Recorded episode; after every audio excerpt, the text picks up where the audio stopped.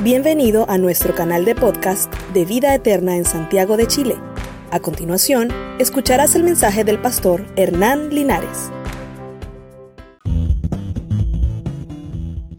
¿Hay alguien a quien le guste pensar en routers? Posiblemente no mucha gente, porque mejorar la conectividad de tu hogar suele ser una tortura. Google quiere cambiar eso con Google Wi-Fi, un router inteligente que promete una red inalámbrica poderosa y sencilla. Lo primero, el diseño. Google Wi-Fi es un cilindro blanco, bonito y elegante, de modo que puedas ponerlo en cualquier sitio y no tengas que preocuparte de esconder una caja horrorosa y llena de cables. En cuanto a la tecnología en sí, Google Wi-Fi utilizará diferentes puntos para expandir la cobertura alrededor del hogar. Es decir, que si quieres expandir o mejorar tu red, puedes simplemente colocar más aparatos en otras habitaciones. Además, el router tiene una función llamada Network Assist que ajusta la configuración automáticamente para que no tengas que ir buscando manualmente la señal más potente. Google Wi-Fi tiene además una app con la que controlar tu red manualmente para, por ejemplo, desactivar Internet en dispositivos específicos, como la tableta de un niño. Google Wi-Fi estará disponible en preventa en noviembre por 129 dólares o 299 en un pack de 3 unidades si tu casa es grande y llegará a los compradores en diciembre. Para Cine en Español, soy Marta Franco. Muy bien. ¿Quién tiene el Google Wi-Fi? ¿Quién no tiene nadie? No les voy a vender el Google no le voy a vender nada que tenga que ver con los dispositivos, pero lo más seguro es que usted tenga un router en su casa. ¿Quiénes tienen router en su casa? Levanten las manos.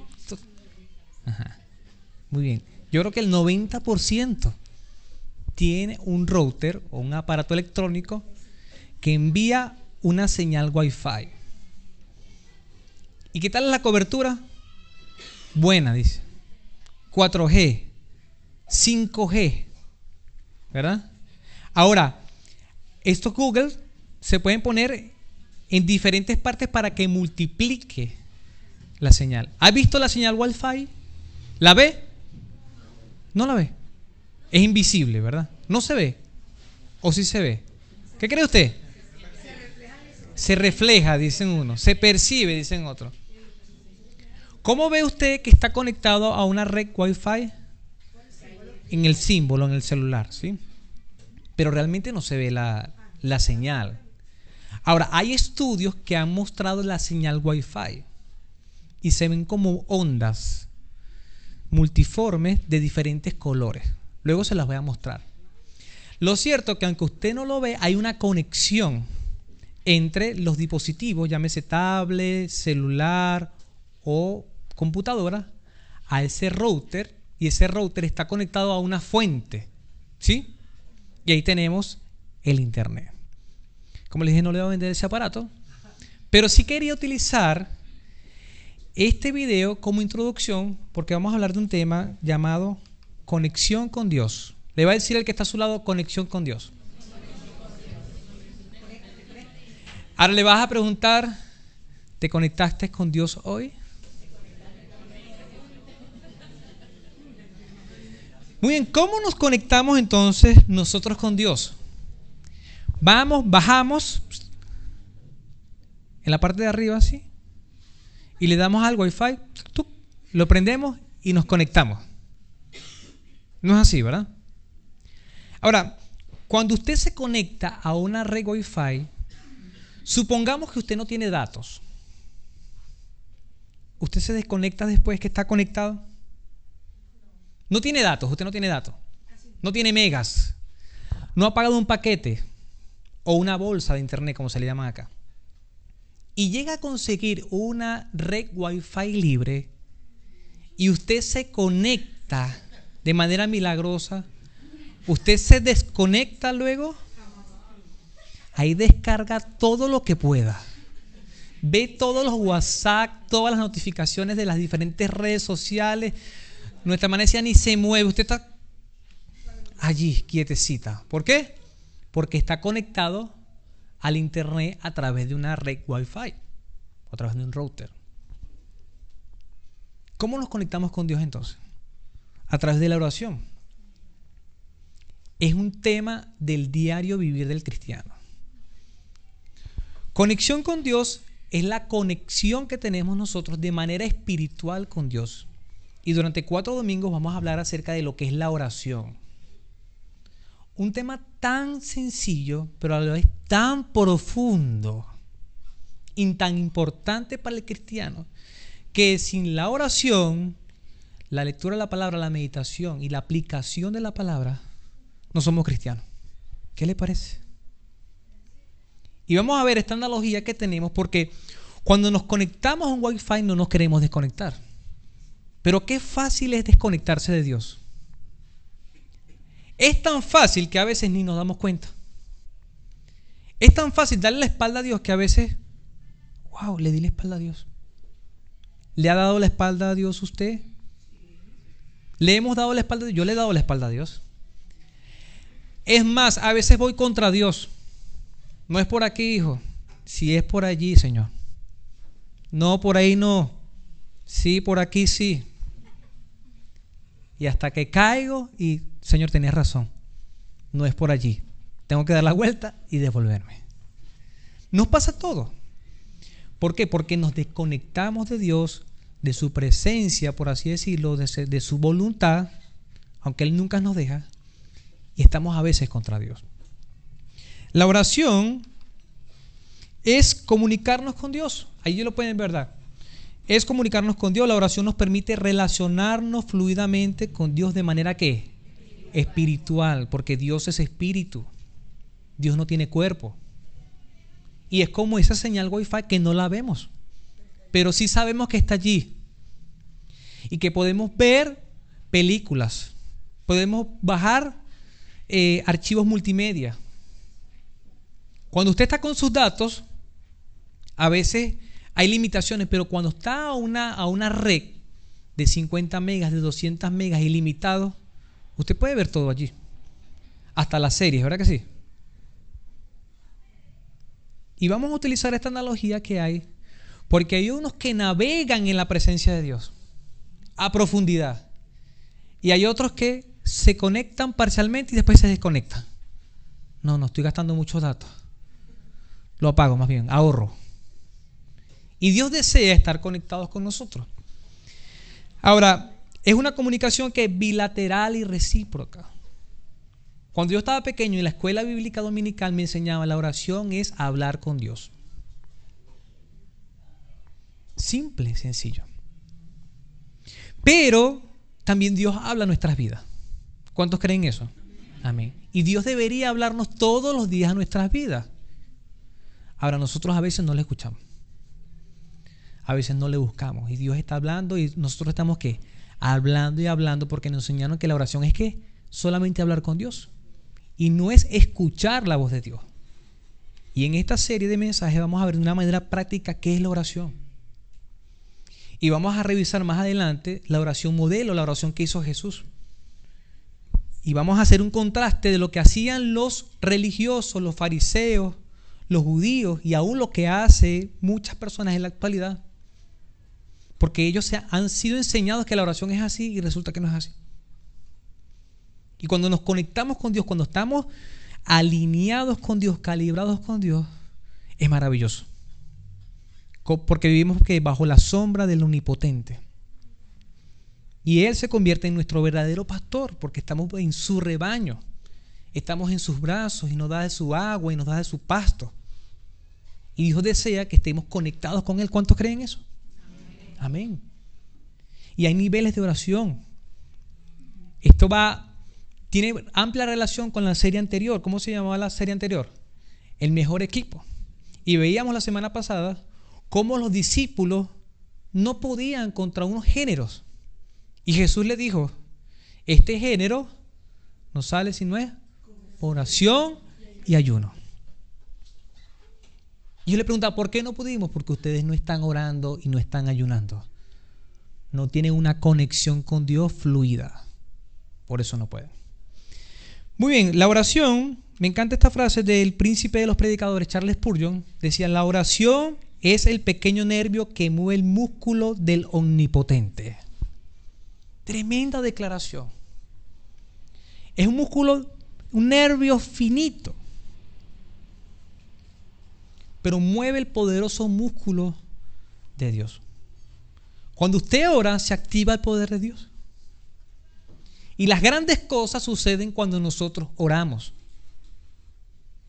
Pero cuando estamos orando y estamos creyendo, porque usted puede orar y puede repetir cosas y decir cosas, pero si no lo cree nada va a pasar. Es más, si usted está orando y no cree que Dios está allí, está haciendo papel de tonto, de fatuo. Porque está hablando solo y los que hablan solo son locos. ¿Usted ha visto los esquizofrénicos hablando solos? Sí. Mm. Pero cuando usted está orando, ¿usted está qué? Comunicándose con Dios. Y Dios está allí. Y Dios le está contestando y Dios le está diciendo, ah, ok, perfecto. ¿Y qué más quiere? Ah, ok, ¿y qué más? Y usted sigue aquí, comunicándose con Dios. Vámonos a la Biblia. Vamos a leer Mateo 6, 5 al 15. Y vamos a aprender algunas cosas de allí, de ese pasaje, como texto base. Estas son palabras de Jesús y dijo, cuando ores, no seas como los hipócritas, porque ellos aman el orar en pie en las sinagogas y en las esquinas de las calles, para ser visto de los hombres. De cierto os digo que ya tienen su recompensa. Mas tú, cuando ores, entra a tu aposento y cerrada la puerta, ora a tu Padre para que esté para que esté en secreto, y tu Padre que ve en los secretos te recompensará en público. Y orando, no uséis vanas repeticiones, como los gentiles, que piensan que por sus palabrerías serán oídos. No os hagáis, pues, semejantes a ellos, porque vuestro Padre sabe de, qué cosas tenéis necesidades, antes que vosotros la pidáis. Vosotros, pues, oraréis así. Padre nuestro, que estás en los cielos, santificado sea tu nombre, venga tu reino, hágase tu voluntad como en el cielo, así también en la tierra el pan nuestro de cada día, dánoslo hoy. Y perdona nuestras deudas como también nosotros perdonamos a nuestros deudores. Y no nos metas en tentación, mas líbranos del mal, porque tuyo es el reino y el poder y la gloria por todos los siglos. Amén. Porque si perdonáis a los hombres sus ofensas, os perdonará también vosotros vuestro Padre Celestial. Mas si no perdonáis a los hombres sus ofensas, tampoco vuestro Padre os perdonará vuestras ofensa. Muy bien, un texto base muy, muy, muy conocido. ¿Quiénes fueron católicos antes de ser cristianos? Levanten su mano. Un buen porcentaje. ¿Quiénes hicieron la primera comunión? Casi que los mismos. ¿Se saben esta oración? A la perfección. Como decíamos coloquialmente, de adelante para atrás y de atrás para adelante de cabo a rabo, completica. Muy bien. Vamos a analizar los primeros tres versículos de esta porción, que son los versículos 5, 6, 7 y quizás hasta el 8. Y el primer punto que vamos a ver hoy tenemos como título Orar con sinceridad. Le va a decir al que está a su lado, orar con sinceridad. Y si tiene su celular allí, aparte de estar conectado quizás al wifi de la iglesia, va a levantar la blog de nota y va a anotar, porque yo necesito que usted anote. O si tiene el papel y lápiz, usted puede anotar también. Orar con sinceridad. Y el punto uno es, no actúes. Dile que está a tu lado allí en el hombro, no actúes, dile. Dice el versículo 5, y cuando ores, no seas como los hipócritas, porque ellos aman el orar en pie en las sinagogas y en las esquinas de las calles para ser visto por los hombres, de cierto digo que ya tienen su recompensa. Cuando ores, no actúes. ¿Y saben por qué digo que no actúes? Vamos a ver este término en griego es hipócrites. ¿Lo ven allí, verdad? Y están mimos allí. Y los mimos son expertos en qué? En actuación ellos reflejan una personalidad allí, exteriorizan, hacen un personaje. Y quizás pueden ser los hombres o mujeres más tristes del mundo, pero mientras están actuando, ¿están qué? Siendo los hombres o mujeres más felices del mundo. Porque es una actuación y viven su papel. Ahora, hipócrita significa hipócrita, engañador o actor, actuación dramática. Entonces, los hipócritas de aquellos entonces, porque se hacía teatro también, se ponían máscaras. Y cuando el Señor dice aquí, cuando ores no seas como los hipócritas, está diciendo, no te pongas una máscara para actuar. No seas como ellos. Porque ¿qué hacían? ¿Qué hacían en sus casas? Hacían cualquier cosa. Pero cuando salían, iban a las sinagogas, que eran como las iglesias, y estaban los santos, los super espirituales, los únicos que iban a ser salvos. ¿Y qué hacían? Se ponían de pie. Lo dice allí. Porque ellos aman, les gusta, les fascina, alimenta el ego. Ellos aman qué? Orar en pie en la sinagoga. ¿Para qué oran en pie? Primero para que los vean. Segundo, los hipócritas cuando alguien está actuando en un teatro, por supuesto en aquel tiempo no había microfonía, no había acústica ni nada de eso, ellos tenían que hablar a viva voz. Entonces oraban proyectando la voz y se levantaban para ser visto y para proyectar mejor. En las sinagogas y en las esquinas de las calles, no solamente en los templos, sino que en las esquinas de las calles, ¿qué hacían? Se ponían de pie y oraban. Y estaban actuando. Porque lo que tenían que hacer en privado, en su cuarto, en lo íntimo con el Señor, por supuesto de rodillas, porque así era la adoración en aquel entonces, hacia donde estaba el templo, lo hacían como? En las calles, en las plazas, en lugares públicos. ¿Para qué? para que sean vistos. Pero el propósito era para ellos demostrar que eran santos. Entonces imagíneme, imagínese usted ahí estamos Mervin, Daniel, Enni, Patricia, Karen allá en la esquina. Padre, que estás en los cielos, te glorificamos, oh Dios grandísimo Señor. Y en la esquina ponen espejos y vidrios ahumados y cosas allí. ¿Qué dirían de nosotros? Esta gente como que tiene esquizofrenia.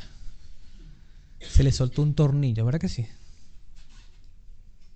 Entonces los fariseos, los publicanos, los religiosos salían. Pero no era una verdad la que estaba ganando allí. Era una actuación, era una máscara. Entonces, pendiente con amar y para ser visto. Mire, vámonos a Lucas. Lucas 18:9. Vamos a leer un texto bíblico que va a poder dar luz a lo que está diciendo Jesús. Lucas 18:9, yo lo voy a leer en NBI. Dice, a algunos que confiaban en sí mismos se creían que justos, santos, limpios, salvos y que despreciaban a los demás, Jesús les contó una parábola. Jesús, como siempre, como buen maestro, yo dije, yo voy a echar un cuentico aquí, Dios. Y con esta parábola yo voy a enseñar qué? Cosas muy profundas. Dijo, dos hombres subieron al templo a qué? A orar. Uno era fariseo y otro era recaudador de impuestos. Usted puede ser que le tenga ahí publicano. Eran los odiados del pueblo judío. Y los fariseos eran los santos, los religiosos. El fariseo se puso a orar consigo mismo. Oh Dios, te doy gracias porque no soy como otros hombres. Estaba ahí al lado el publicano, recador de impuestos. No soy como otros hombres. Ladrones, malhechores. Estoy abriendo la mano a Carmen adúlteros. Gracias a Dios, ¿verdad? Ni mucho menos como ese recaudador de impuestos. Se acabaron las indirectas. Ahora voy contigo. El otro estaba así quietecito. Como no lo miraba, entonces tuvo que decirle esto. Voy contigo directo, no soy como tú. Ayuno dos veces a la semana. Por eso este físico, dijo. Y doy la décima parte de todo lo que recibo. ¿Doy qué? El diezmo. Hermano, yo quiero ser creyente para acá. No es adúltero, no es ladrón, no es malhechor. Ayuna dos veces a la semana y da el diezmo. Véngase a vida eterna. ¿Se ganó la salvación por hacer eso? Mm, vamos a ver. En cambio, el recaudador de impuestos, que se había quedado a cierta distancia, ni siquiera se atrevía a alzar la vista al cielo. Imagínese este cuadro, hermano. Está un hombre allí parado, vociferando cosas, y está otro allí que ni quiere mirar al cielo.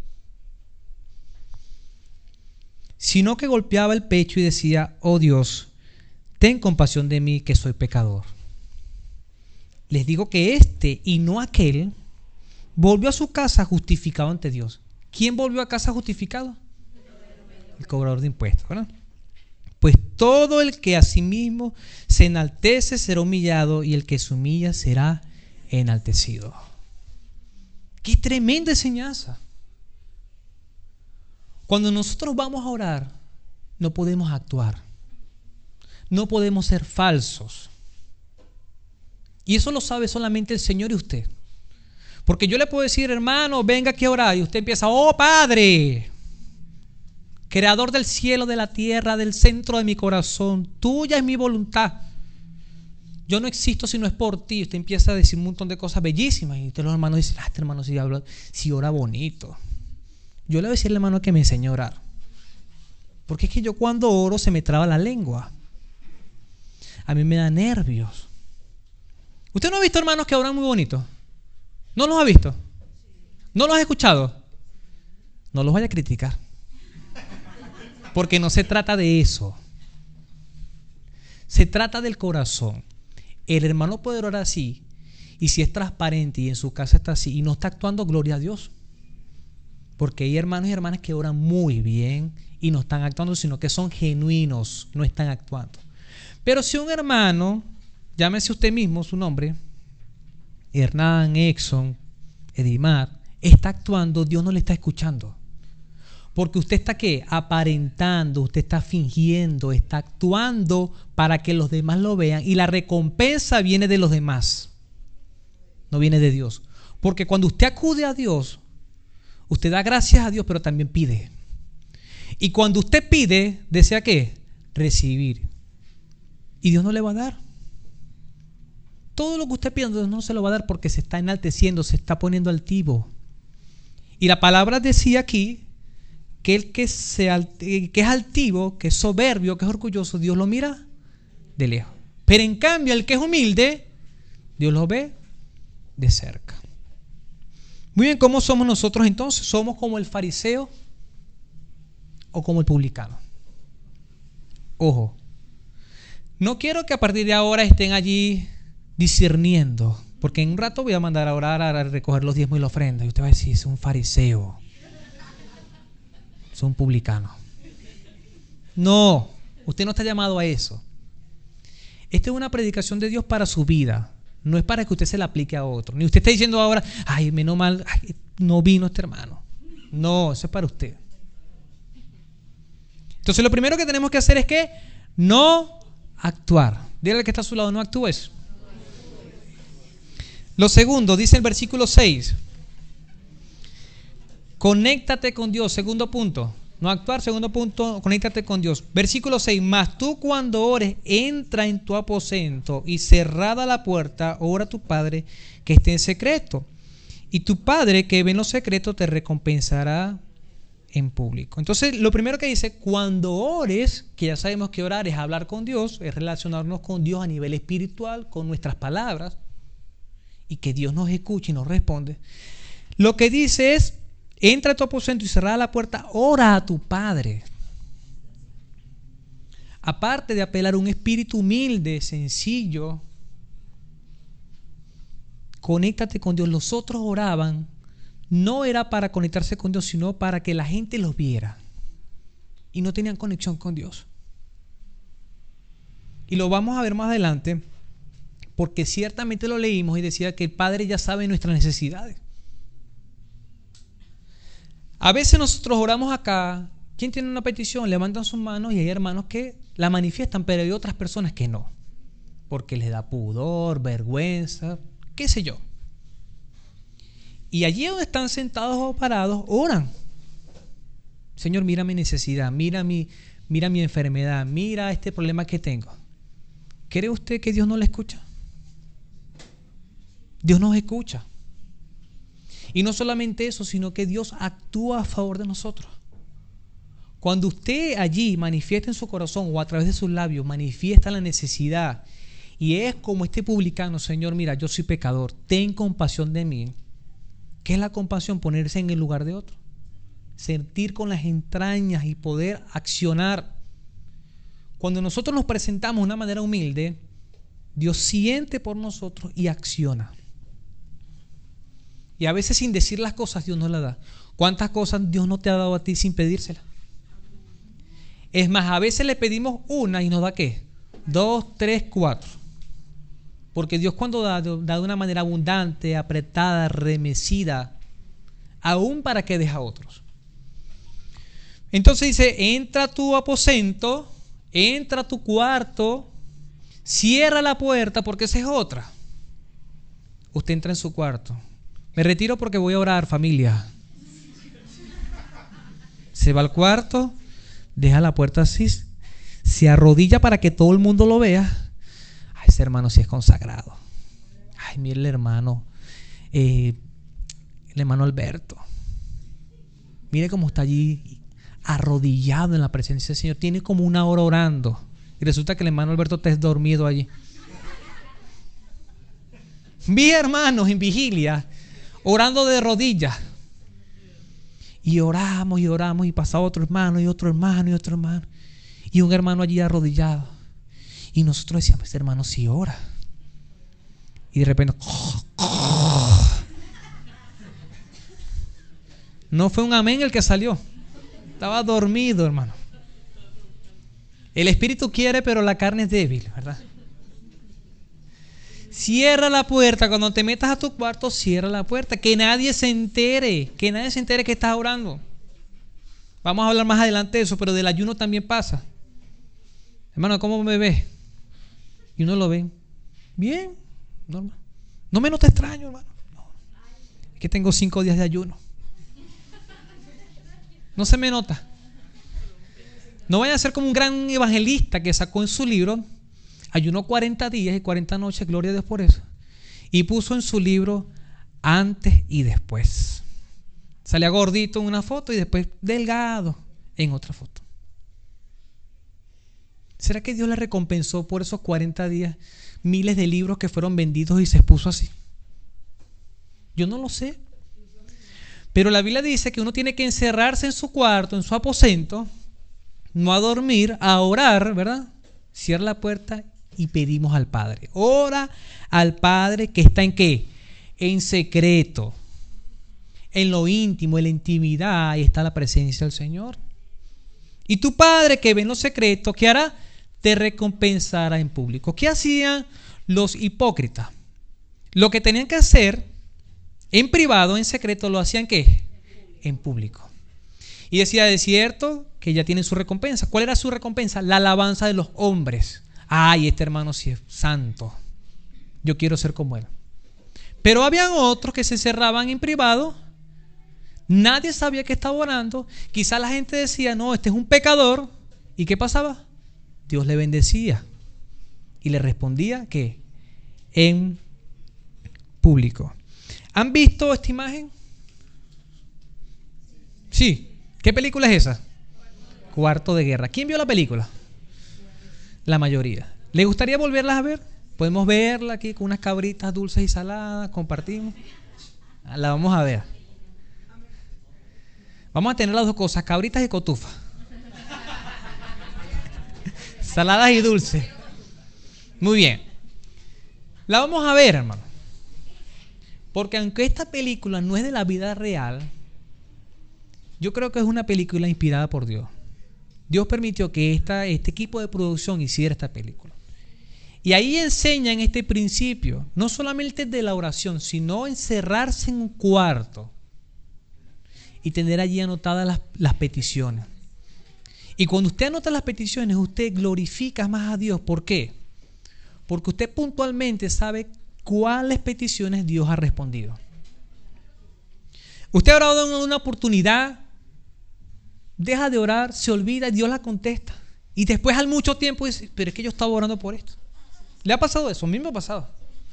En cambio, cuando usted anota y usted después revisa la lista de las peticiones, usted dice, Dios es fiel, Dios cumplió aquí, Dios proveyó acá, Dios permitió esto, Dios sanó aquí. Hágalo de esa manera. Anote sus peticiones. Y vaya tachando todas las peticiones que Dios le da. Es más, las peticiones que ni siquiera oró y que igual Dios se las dio, anótelas también. Para que usted cuantifique cuánto ha hecho Dios por usted. Porque a veces somos infieles y nos apartamos de Dios porque nos olvidamos de cómo Dios es con nosotros. Y Dios es fiel. Así nosotros seamos infieles, Dios es fiel. Crea eso, hermano. Muy bien. Tercer punto. Sé genuino. Dile que está a tu lado, sé genuino. El primer punto, ¿cuál fue? No actúes. Segundo, conéctate con Dios. Tercero, y dice la palabra en el versículo 7, y orando, no uses vanas repeticiones como los gentiles, que piensan que por su palabrería serán oídos. No hagáis, no os hagáis pues semejantes a ellos, porque vuestro Padre sabe de qué cosas tenéis necesidad antes de que vosotros la pidáis. No uséis vanas repeticiones, vanas repeticiones. Y en el muro de los lamentos se le pasaban allí los religiosos haciendo qué? Repitiendo, repitiendo, repitiendo, repitiendo, repitiendo. No con eso quiero decir que usted, bueno, yo he orado por un hijo que yo quiero que conozca al Señor por 15 años. No le estoy diciendo que no ore. Porque usted puede malinterpretar y dice, bueno, yo no voy a volver a orar. Es más, he, he escuchado predicaciones donde hermanos dicen, yo oro una sola vez por algo y más nunca vuelvo a orar porque eso es falta de fe. Una sola vez. ¿Usted cree que eso es lo que Dios enseña? No. Es necesario pedir. Pero debe ser con un corazón genuino, con sus propias palabras. Usted puede orar por su hijo. Pero no es que usted va a escribir una oración y usted la va a repetir todo el tiempo todo el tiempo la misma oración.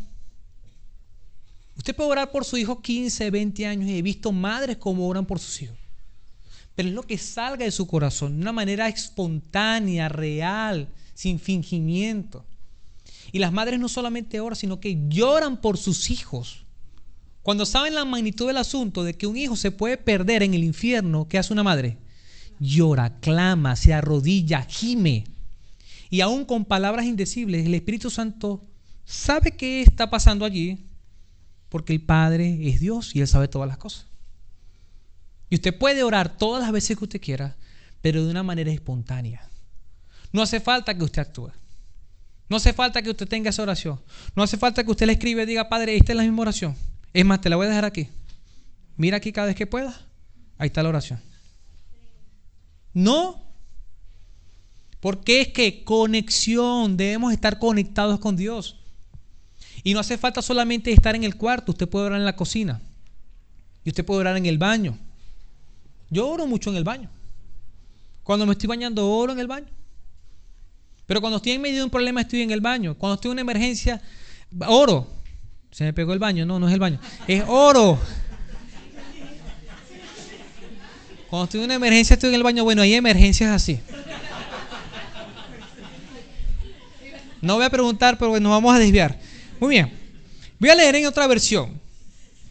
Dice, y al orar, no repitan ustedes palabras inútiles, dicen la versión Dios habla al hombre. No repitan palabras inútiles como hacen los paganos. En otra versión dice, cuando ores no parlotees de manera interminable. Es lo que dice la palabra. Y la gente no está orando, sino que está qué? Parloteando, parloteando. A veces dicen cosas que no tienen ni sentido y empiezan a citar la Biblia. ¿Sabes qué peligroso citar la Biblia, hermano? Hermano, cuando no se la saben. Señor, así como Moisés metió a todos los animales dentro del arca, Padre. Y Noé abrió el mar. Y empiezan a decir herejías. No. Si usted va a citar la Biblia, tiene que saberla. Y de una manera textual, literal. Y hay personas que empiezan a que a parlotear. Y llega un momento donde uno ora, hermano, dando gracias a Dios. Y ora la primera parte, pero la segunda parte ya no saben qué decir. Su disco duro quedó en blanco. Y como no saben qué decir, pero el hermano anterior oró mucho, él dice, yo no puedo orar tan corto. Yo tengo que seguir orando. Y siguen orando y siguen orando. Y dicen cosas inútiles. Porque están llenando el hueco, porque van a quedar en vergüenza, porque como la hermana Carmen oró anterior y duró una hora orando, y viene el otro hermano y es nuevo creyente, entonces, ¿cómo hacemos, hermano? La oración será decir muchas cosas. O decir las cosas que realmente son. Las que siente nuestro corazón, nuestra necesidad. De una manera genuina. Si no la sepamos decir, dígala así. Dios es Dios y conoce tu corazón. Vamos a ver un video. Yo sé que usted lo ha visto, pero me encantó este video y voy a hacer varias aclaraciones para que no lo vaya a malinterpretar. Pero vea el video. Oh, amadísimo Padre. ¿Eh? Tú que todo lo gobiernas desde tu sabiduría y tu poder. ¿Mm? Acudo a tu infinita misericordia a tu gracia inmerecida, y humildemente me pongo ante ti para rogarte que atiendas mi humilde petición. Es solo el deseo de mi corazón ansioso, pero vengo ante ti porque tú suples todas mis cosas. Y el deseo de mi corazón no te es oculto. Oh, amadísimo Padre, oh, amadísimo Padre, quiero pedirte que extiendas tu poderosa mano y derrames sobre mi vida provisión en abundancia, de manera que yo pueda ser bendecido y pueda ir a la esquina a comprarme un helado. Oh amadísimo Padre, oh amadísimo Padre, bendito tú entre todos. Espera, espera, espera, espera. ¿Y por qué no solo me dices, papi, ¿me compras un helado? Y ya, sin tanto aspaviento. Ah, sí, es que como yo te veo que tú le pides las cosas a Dios de esa manera, pensé que ese era el método para pedir lo que uno quiere. Gracias. Eh... pues sí, ¿no? Ay.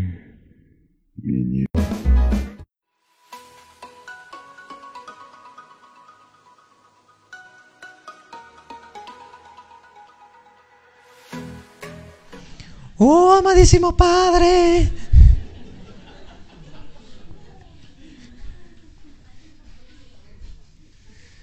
Da mucha risa, pero a veces pasa. Y no critico a los hermanos que le dicen, oh, amadísimo Padre, no. Porque usted le puede decir Padre Celestial, amado Padre, Señor y Padre nuestro, como usted quiera, hermano. Usted le puede decir como usted quiera, le puede decir papá. Hay hermanos que yo lo he escuchado que le dicen papito. Es más, he escuchado hermanos que dicen papito el que está al lado. ¿Por qué le da risa? Ahora, yo no me hubiese imaginado usted haciendo así al lado de Jesús que le dijo papito a Dios. Porque así le dijo Jesús al Padre. Cuando los judíos o los fariseos se, se comunicaban con Dios, el Padre Elohim, Jehová, el innombrable, es más, ni siquiera podían decir su nombre. Yahvé, Jehová. Pero cuando vino Jesús, mi Padre y yo somos uno. Este está loco. Por eso los discípulos en otro evangelio dijeron, Señor, enséñanos a orar, porque ellos realmente no sabían orar. Jesús cambió todo. El pacto antiguo lo cambió. Lo vino a cumplir Él. Cumplió la ley, pagó por nuestros pecados y pasamos a ser libres y salvos por gracia a través de la fe. El Cordero Santo murió por nosotros. Ahora tenemos entrada libre. Antes había un lugar santo, un lugar santísimo, no podíamos entrar allí. Ahora usted puede conectarse con Dios las veces que usted quiera. Y usted puede decirle Señor, papá, padre, papito, como usted quiera. Pero lo importante es que usted se lo diga de corazón, de una manera genuina. La oración no es un método para deslumbrar a otros, para demostrar que yo soy más santo que otros, no. Se trata de qué? De que yo me relaciono con Dios de una manera individual, particular. Y donde si yo actúo, igual Dios sabe. Y así yo pido o no pida, igual Dios sabe mis necesidades y Él las suple. Entonces muestro este ejemplo porque da risa, está muy bien hecho y todo. Pero tampoco lo muestro para, para poner en descrédito a otras personas que sí lo nombran así. Hermano, no me esté criticando mi oración como yo no, yo no lo voy a criticar a usted porque yo no estoy llamado a criticar. Pero ahora tenemos un Padre cerca, un Padre amoroso que nos escucha. Y yo invito a toda la iglesia que se conecte con Dios. Que usted a cada minuto, a cada segundo pueda estar conectado con Dios. Y tener en su pensamiento, en su mente, a Dios Padre, a su, a su papá. Y aunque padre y madre te dejare con todo, Señor te recogerá. Es ese mismo Padre. O sea que no andamos solos. La presencia de nuestro Dios, el Padre de Jesús, está en nuestra vida a través del Espíritu Santo. Y todas las veces que queramos podemos acudir a Él. Su presencia está allí y solamente tenemos que abrir nuestros labios. Pero no hace falta que deslumbrar, no vamos a impresionar a Dios con nuestras palabras. Somos sus hijos y simplemente tenemos que llegar confiadamente al trono de la gracia. De eso trata esta serie. Conectarse con Dios es muy fácil. Y lo tremendo de esto es que Dios está a la espera. Nuestro Padre siempre está allí. Nosotros somos los que bajamos la ventanilla y desconectamos el Wi-Fi. Dios siempre desea que estemos conectados, porque cuando estamos conectados con Dios, hacemos las cosas bien. Y así pasemos por la prueba, por la dificultad, por la tormenta, Dios está allí. Allí donde está, levántese. Cierre sus ojos. Y cuando cerramos los ojos, no lo hacemos porque es el método tampoco. Usted puede orar con los ojos abiertos. Porque vamos a hablar acerca de muchas cosas, acerca de lo que es la oración. Es más, si usted no quiere levantarse y siente estar sentado, quédese allí. Pero si usted quiere arrodillarse, también lo puede hacer. Está en lo que usted desea hacer y siente hacer. Señor, gracias. Gracias porque tú eres nuestro Señor. Gracias porque tú eres nuestro Padre. Gracias porque podemos hablar contigo, Señor, fluidamente. Gracias por tu presencia, Señor. Gracias, Señor, porque podemos hablar contigo, Señor. Así como hablamos con cualquier familiar o como hablamos con cualquier amigo, Señor. Por supuesto, con respeto. Porque tú eres nuestro Dios y eres el creador, Señor. No podemos olvidar el respeto y el temor, la reverencia que tenemos que tener ante ti, Señor. Pero tú nos conoces, Señor. Tú conoces a cada persona, a cada hermano, a cada hermana que está acá, Señor. Tú sabes por qué situación, dificultad, Señor, puede estar. Como también conoces en el momento de alegría que puede estar, Señor. Porque la vida es así, algunos momentos estamos tristes y otros momentos estamos alegres, otros momentos estamos tranquilos, Señor. Pero todo es gracias a ti, Señor. Te damos gracias porque enviaste a tu Hijo Jesucristo a morir por nuestros pecados y a través de su muerte tenemos vida eterna y vida en abundancia, Señor. Gracias también, Señor, porque en una oportunidad Jesús enseñaste a tus discípulos a orar, Señor. Y queremos orar así como tú enseñaste a orar, Señor. Queremos, Señor, bendecir tu nombre, alabarte y glorificarte, Señor. Pero también en medio de la oración queremos poner nuestras peticiones delante de ti, nuestras necesidades, Señor. Porque como humanos siempre tenemos necesidades. Pero también te damos gracias por el alimento diario, por el pan nuestro que nos das cada día, Señor. Sea mucho, sea poco, Señor, te damos gracias y estamos contentos por lo que tú nos has dado, Señor.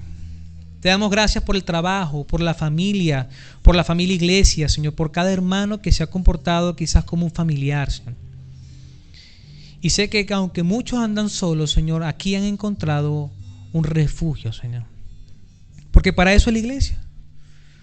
La iglesia es el cuerpo de Cristo, Señor. La asamblea. Cuando nosotros como hermanos nos congregamos, allí está tu bendición y, tu, y la vida eterna está allí, Señor.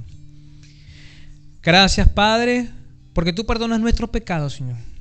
Y así como tú nos perdonas, también nosotros perdonamos, Señor.